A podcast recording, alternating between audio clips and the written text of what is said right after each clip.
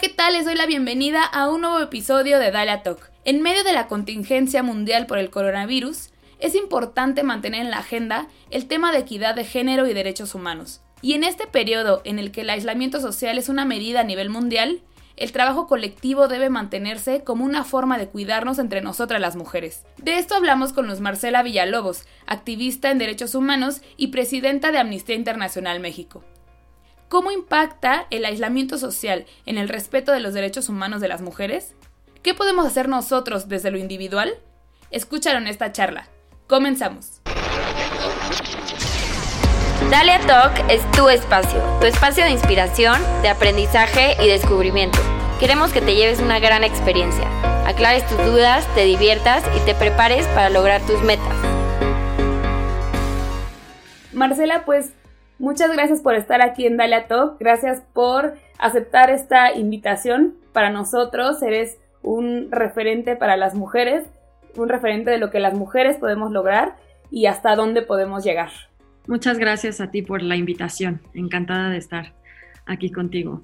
Oye, Marcela, justo en este tema de mujeres referentes, en Dalia uno de nuestros objetivos es no únicamente eh, ayudar, digamos, a que más mujeres lleguen a ciertos puestos, lleguen a cierto nivel o a ciertas posiciones, sino sobre todo resaltar a quienes ya están, porque de pronto decimos es que nos faltan mujeres referentes, pero la realidad es que sí existen y tú eres una, una de ellas. Y el, en este podcast lo que queremos es dividirlo un poco en dos partes y la primera parte es que nos platiques un poco más de ti, conocerte más y bueno, como la responsable de la estrategia y de presupuesto de Amnistía Internacional, nos encantaría conocer, bueno, cómo es que llegas tú eh, a Amnistía Internacional México y en sí, pues a qué reto estás enfrentado, en especial en México, en donde, bueno, pues es un, un país complejo en cuestión de derechos humanos. Gracias, Karina. Bueno, pues te cuento sobre mí, gracias por las porras.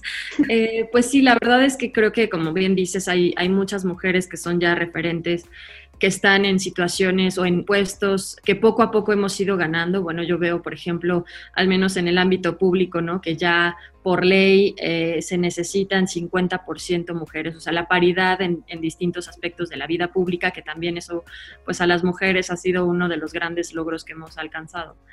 Y bueno, hablando de mí en particular, yo la verdad es que empecé, empecé muy joven, este, yo soy originaria de, de, Guanajuato, de León específicamente, y empecé a estudiar derecho y como que desde que estaba estudiando ya sabía que quería dedicarme al tema de derechos humanos, que en ese tiempo eh, pues era un tema nuevo porque todavía ni siquiera estaba la reforma al artículo primero constitucional que justo habla en materia de, de derechos humanos. Entonces, la verdad es que que empecé como a picar piedra desde cero y, a conectar también con organizaciones, bueno, en, en, el interior de la República difícilmente también tenemos pues poco tiempo, pocos años con eh, organizaciones de la sociedad civil. La mayoría son más como tipo asistenciales, ¿no? que se encargan de algún sector o población en particular. Eh, pero en temas de derechos humanos, eh, la verdad es que sí hay organizaciones como Amnistía. Amnistía Internacional llegó a México hace casi 50 años. El próximo año cumplimos 50 años en México y a nivel internacional cumpliremos 60 años que Peter Benenson fundó la organización. Pero para mí, como te decía, bueno, yo empecé muy joven a querer involucrarme en temas de derechos humanos. Y justo, eh, pues entre las cosas que empecé a colaborar fue también acercarme a Amnistía, pero también empecé a trabajar pues muy joven, entonces desde que estaba estudiando ya trabajaba y empecé en una organización no gubernamental que se encarga del monitoreo de indicadores de calidad de vida, donde después fui directora de esa organización. Yo tenía en ese 23 años cuando fui directora del Observatorio Ciudadano de León Después me, moví a Ciudad de México, me invitaron acá a, trabajar en el Observatorio Nacional Ciudadano, en donde, bueno, después estudié la maestría en Derechos Humanos y Democracia aquí en Ciudad de México, en la Facultad Latinoamericana de Ciencias Sociales. Y bueno, desde el 2012, finales 2012, eh, principios de 2013, eh, fue cuando empecé a hacer como más eh, trabajo de activismo con, con Amnistía Internacional México. Amnistía Internacional es una organización que hay distintas, hay como les llamamos nosotras secciones. Una sección está en un país o en, un, en una región determinada y se compone por una gobernanza que es como el comité directivo y por activistas que también forman parte de esta gobernanza y por un equipo eh, operativo, vamos, que es un staff pagado. Em, y lo que hacemos es, bueno, yo empecé como activista y hacemos justo activismo por temas de derechos humanos de nuestro país o del, en solidaridad internacional del mundo. Entonces, pues yo justo inicié como activista, después fui involucrándome en temas de más de gobernanza con una comisión especializada para eh, estatutos y reglamento de Amnistía México, entre otras cosas, y después parte del comité directivo. Eh, y esto se hace a través de una asamblea. Entonces, en las asambleas, quienes son eh, miembros de Amnistía, votan para que nosotras podamos eh, estar en algún determinado cargo de la gobernanza. Entonces yo empecé como vocal del comité directivo y el año pasado eh, me postulé para la presidencia y la membresía decidió darme su confianza y entonces fue como llegué a la presidencia del comité directivo. Y lo que hacemos en el comité justo se trata de pues, temas de estrategia, acompañamos a la directora y al equipo operativo en que se cumplan los planes del movimiento internacional y de la sección para fortalecer y justo tener un mayor impacto en temas de derechos humanos. Aunque pensamos en Amnistía y la verdad es que sí, como es una organización internacional muy grande, afortunadamente en México pues nos faltan todavía más manos. En un país en crisis de derechos humanos, la verdad es que todavía no es suficiente. El trabajo que realizamos ahora eh, falta todavía, ¿no? Faltan manos, faltan donativos, falta gente, todo el tiempo estamos como en esta disyuntiva de qué tema tenemos que atender ahora, a qué le damos prioridad, eh, sin abandonar tampoco otros temas, ¿no? Entonces, ese ha sido, yo creo que eh, un reto grande dentro de la organización. Okay. Pero justo pues es interesante ver como todo el recorrido ahora, pues cómo nos enfrentamos también justamente en esta época de pandemia a trabajos distintos, a hacer cosas distintas para seguir teniendo impacto, que ahora probablemente no sea como el tema los derechos humanos, aunque tendrían que ser justo en cualquier la agenda central y la agenda fundamental tiene que ser siempre el respeto y garantizar los derechos de las personas. Exactamente. Y bueno, ahorita que ya tocas este tema de la pandemia, justo México ya entra en fase 2, sí estamos en un momento difícil a nivel mundial. Y de pronto, antes de que esto sucediera, 8 y 9 de marzo fueron días de muchísimo ruido que generamos las mujeres, de un movimiento muy fuerte que de pronto ya salió de la agenda de los medios de comunicación, de la agenda incluso de nosotros, de nuestro día a día, y no por, por esta eh, situación a nivel mundial tenemos que dejarlo de lado. Eh, tú como activista, ¿cómo recomendarías seguir trabajando en este tema de derechos humanos en especial en el tema de derechos humanos de las mujeres, en el tema contra la violencia? ¿Qué podemos hacer ante el distanciamiento social? ¿Qué hacer en este momento? Bueno, pues creo que tocas puntos súper importantes. Primero, porque el 8 y 9 de marzo fueron sin duda eh, fechas históricas, no solo en México, sino en todo el mundo. Eh, yo que he estado en marchas desde hace muchos años, nunca había visto la cantidad de personas que salimos a las calles en todo el país, ¿no? Eh, y, no y no hablo de mí como desde que he marchado muchos años, sino como un movimiento que tiene muchos años haciendo cosas y haciendo actividades en las calles y exigiendo, eh, al final la paridad de género que hablábamos hace un momento, pues también es una ganancia del movimiento feminista y del movimiento por los derechos de las mujeres y por la reivindicación de nuestros derechos políticos, civiles, sociales, culturales, etcétera, ¿no? Entonces, yo creo que, claro, marcó un hito y, y bueno, al final una pandemia nos viene a sacudir al mundo entero y entonces tenemos que empezar a ver a no abandonar el tema justo, pero a, empezar a verlo de, diferentes maneras. También el impacto del coronavirus para las mujeres en México y el mundo también ha dado mucho de qué, de qué hablar o, nos ha puesto como en la agenda diferentes formas en las que tendríamos que participar. Em, ya la, la, Organización de las Naciones Unidas, el Banco Interamericano de Desarrollo han sacado como distintos documentos de cómo afecta y, y distintos artículos de cómo ha afectado específicamente pues este problema a las mujeres, ¿no? Hablando específicamente del movimiento feminista, que sabemos que además de filosofía política, es un movimiento social, yo creo que tendríamos que empezar a pensar en redes, por ejemplo, redes de mujeres, de apoyo a mujeres, porque realmente ahorita no conocemos ciencia cierta los datos, al menos en México, de cómo va a afectar, digo, es muy corto el tiempo para poder decir, pero tendríamos que empezar a pensar en cómo vamos a solicitar información a, por ejemplo, a fiscalías especializadas para que empiecen a desagregar datos eh, en cómo ha afectado o cómo va a crecer eh, la violencia, por ejemplo, la violencia doméstica o la violencia intrafamiliar. ¿no? Entonces yo creo que eh, el impacto se podría dividir en varios rubros. primero, el impacto económico, ¿no? Que ya sabemos que México además es un país que la mayoría de la población económicamente activa o una gran parte trabaja en el ámbito informal es decir, no tienen un derecho de seguridad social, no tienen como derechos laborales básicos porque el, no lo permite. Entonces, entre ellos muchas son mujeres.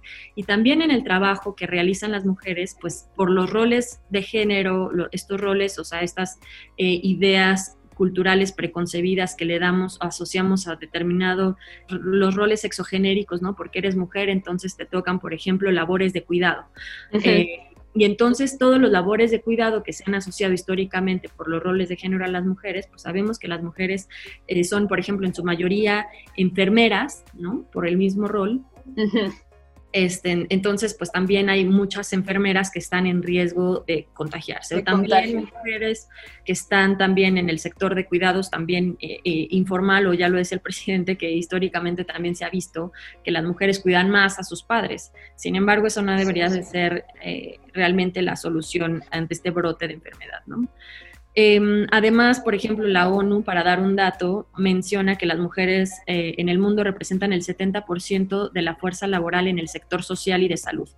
Entonces, pues eso también puede exponerlas a actos específicamente de discriminación, sin pensar además en, los trabajos del hogar, que también están todavía por estos roles de género asociados a las mujeres. Entonces las mujeres, además de dejar su trabajo por cuidar a los niños y, niñas o por cuidar a sus hijas e hijos, porque justamente las, las escuelas cerraron, entonces les agregan también cuidados del hogar, ¿no? Trabajo en el hogar y esto también en un eh, momento de la vida, digo, en nuestro país sabemos que es sumamente machista, entonces también se puede prestar a incremento en la violencia intrafamiliar.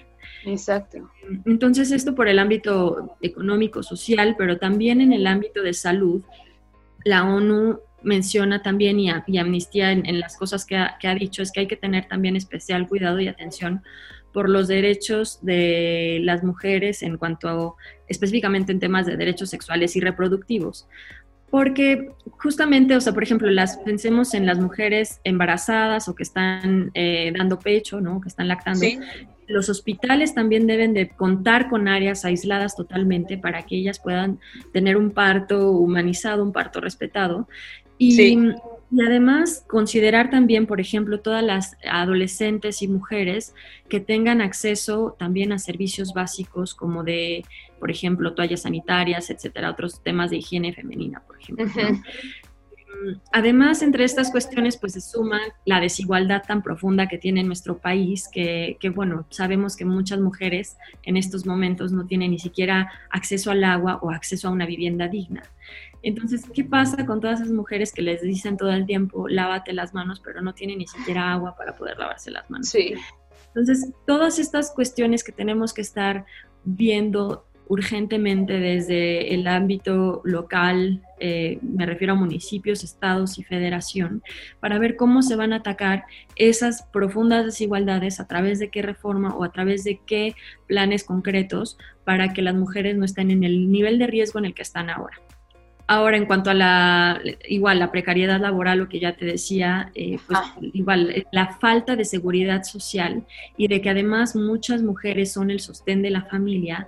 ¿Qué pasa entonces cuando las mujeres que dejan de ser el sostén de la familia porque ya no tienen ingresos que muchísimas personas en nuestro país sabemos que viven al día? Pues habrá que también pensar entonces yo creo que, pues sí, claro, el distanciamiento social ha afectado, pero yo creo que ahora pues tenemos que transitar a ver cómo desde el, desde el movimiento, desde nuestras redes que ya hemos creado, eh, podemos seguir apoyando y hasta qué punto podemos seguir apoyando, ¿no? Perdón, ¿cuál sería un ejemplo de yo desde lo particular o desde lo individual, ¿cómo puedo aprovechar estas redes de apoyo? Claro, yo creo que es una pregunta complicada porque justamente desde la individualidad lo que podemos hacer es reconocer la situación en la que estamos, o sea, reconocer que al menos, bueno, yo, Marcela, probablemente tú, Karina, no, no sé, ¿no? Eh, estemos en una casa, ¿no? Tengamos un techo, tengamos agua potable y demás. Y empezamos a reconocer este, nuestros privilegios que no necesariamente significa culparnos, ¿no? O sea, no me voy a culpar porque yo estoy en una casa, ¿no? Y que tengo comida y que porque al final la situación nos llevó a esto. Eh, la pandemia nos llevó a confinarnos, pero sí creo que hay que ver cómo podemos apoyar, ¿no? Y yo creo que entre el, apoyo tenemos que empezar a ver un monitoreo constante, incluso hasta en nuestras redes más cercanas de, amigas o de personas conocidas, incluso si, si tenemos eh, trabajadora del hogar, pues al menos garantizar el sueldo, que también son uno de los sectores más afectados, ¿no? O sea, las trabajadoras del hogar, pues van a dejar de trabajar y lo mínimo es asegurar su salario. El formar redes de apoyo yo creo que puede también ayudar y, además solicitar planes emergentes. Yo creo que en nuestras, o sea, aunque sea con, desde redes sociales, desde los mecanismos que contemos, planes emergentes que, que, las autoridades nos garanticen que justo las mujeres o las familias pueden tener algo mínimo que comer, ¿no? Mm, el tema de rentas, bueno, ya se ha visto en otros países algunas políticas sociales que se han implementado y yo creo que nos toca a nosotras empezar a presionar porque esas políticas sigan eh, en México. También yo creo que otra de las cosas es que pues tenemos que empezar a medir y, la verdad es que las pandemias al final, ya lo decía la ONU, nos afectan y, lo dicen las organizaciones de derechos humanos siempre, el, cualquier situación adversa nos afecta de manera diferenciada a hombres y mujeres obvio no quiere decir que a las personas en general, a los hombres no les afecte, por supuesto que afecta, a todos nos afecta, pero hay que empezar a medir de manera diferenciada cómo nos afecta, ¿no? Ya lo decía, o sea, no es lo mismo una mujer en situación de pobreza extrema, que son de los más vulnerables, y que tiene además hijos que dependen de ella, ¿no? Que, que otro, otro tipo de sector de la población empezar a considerar mediciones de manera diferenciada, pues nos va a ayudar a tener una política pública igualmente diferenciada. Entonces, por ejemplo, las fiscalías especializadas, eh, estaba viendo que al menos Nuevo León, la Fiscalía Especializada para la Atención de Delitos de Violencia de Género, pues ha estado reportando en los últimos días cómo ha incrementado las denuncias de mujeres, específicamente en temas de violencia de género o violencia intrafamiliar. Em, y entonces, pues esas mediciones, pues claro que ayudan para poder después exigir, pues situaciones concretas ante estas situaciones. O sea, desafortunadamente, pues si una mujer que está encerrada en su casa sin poder salir y sin poder, pues tenemos que encontrar los medios para que los refugios puedan ayudar o para que algún otro centro o para que alguna red de apoyo pueda ayudar a esas situaciones. Y también, pues pedirles también a las fiscalías, además, que no solo presenten cifras de manera diferenciada, pero también que acerquen los medios para una ah, denuncia incluso hasta de manera telefónica, de manera electrónica, de cualquier medio que se ponga más eh, a disposición y al alcance de las personas que estén en riesgo o que estén en peligro, ¿no? Porque bueno, ya vemos que históricamente las mujeres hasta antes de la guerra contra el narcotráfico, las mujeres eh, morían más en el espacio privado. Y a partir la guerra contra el narcotráfico, pues ya las mujeres mueren más en espacio público generalmente, pues también con un arma de fuego, que es una de las que se usan más para matar en general a las personas, pero también ya ahí hay un impacto diferenciado en las mujeres. Entonces, pues obvio lo que no queremos hacer es que o sea, cómo poder frenar pues esta violencia eh, feminicida que sucede dentro de las casas y cómo poder brindar las herramientas necesarias para que pues deje de ocurrir. Exacto.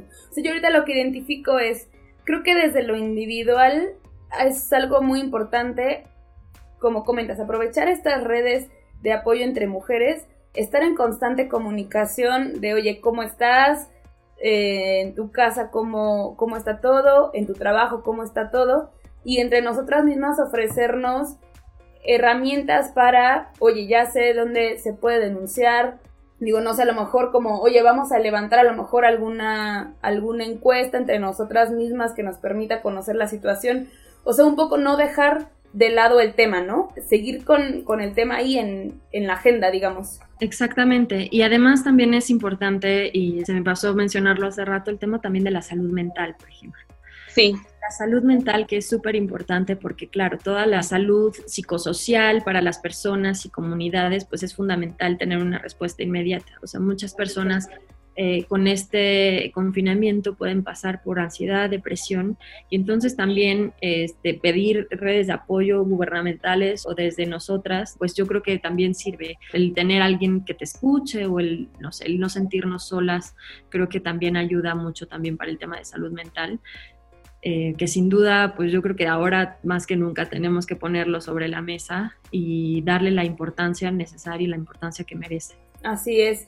Justo Digo, aprovecho para un, una especie de comercial, pero en Dalen Power justo estamos buscando esta parte porque de pronto la dejamos de lado, la salud mental, la salud emocional. Estamos también buscando ahorita eh, cómo ofrecer también esa, esa opción de apoyo para, pues justo para estos momentos. Claro, apoyo y contención, escucha, yo creo que son fundamentales para cualquier persona en estos momentos, ¿no?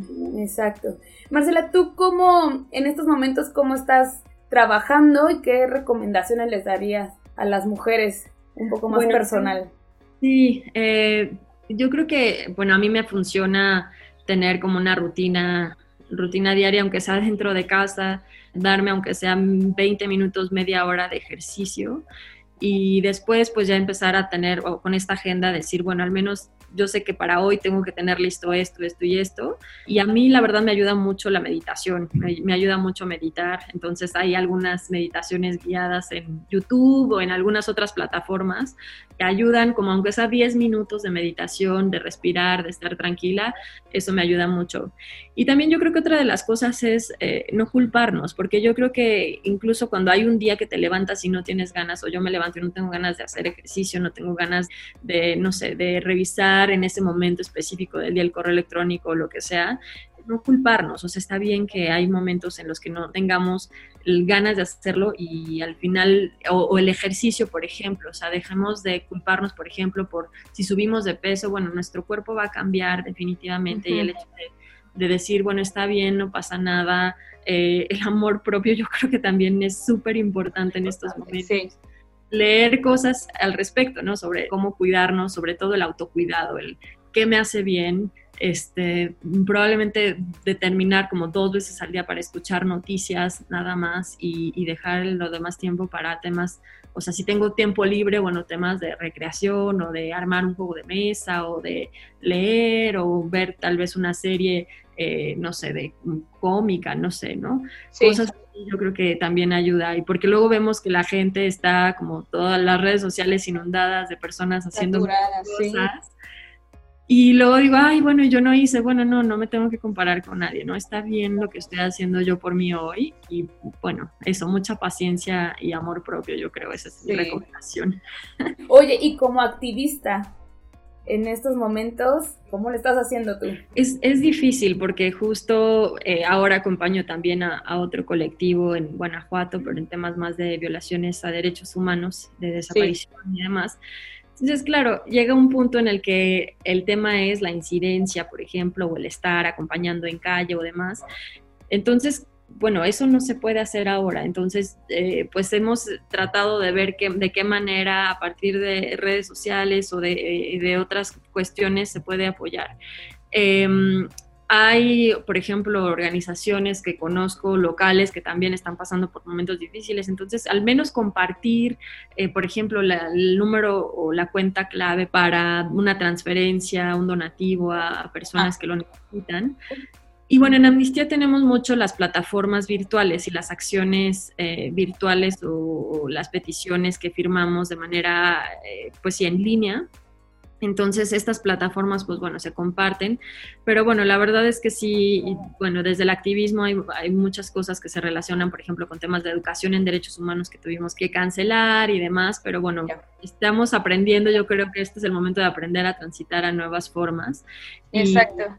Pues eso, yo creo que paciencia también acá porque pues sí hay muchas cosas que, teníamos pensadas o teníamos planeadas y que no se van a poder hacer en este momento, pero eso no significa que no se vayan a hacer. Yo creo que hay cosas que, por ejemplo, podemos ganar tiempo para ver o trabajar de una mejor forma, ¿no? Exacto. Y ahorita justo se me viene a la mente el aprovechar este tiempo, si yo quiero convertirme en activista, si yo quiero especializarme más en algún tema como derechos humanos, eh, equidad de género, violencia de género, creo que es la oportunidad de documentarnos, de volvernos expertos y entonces cuando esto pase, salir con mucha mayor fuerza y salir ya con, a lo mejor con algún proyecto mucho más tangible. Justo, claro, claro. Y de hecho hay muchísimas plataformas. De hecho, nosotras en Amnistía tenemos una plataforma.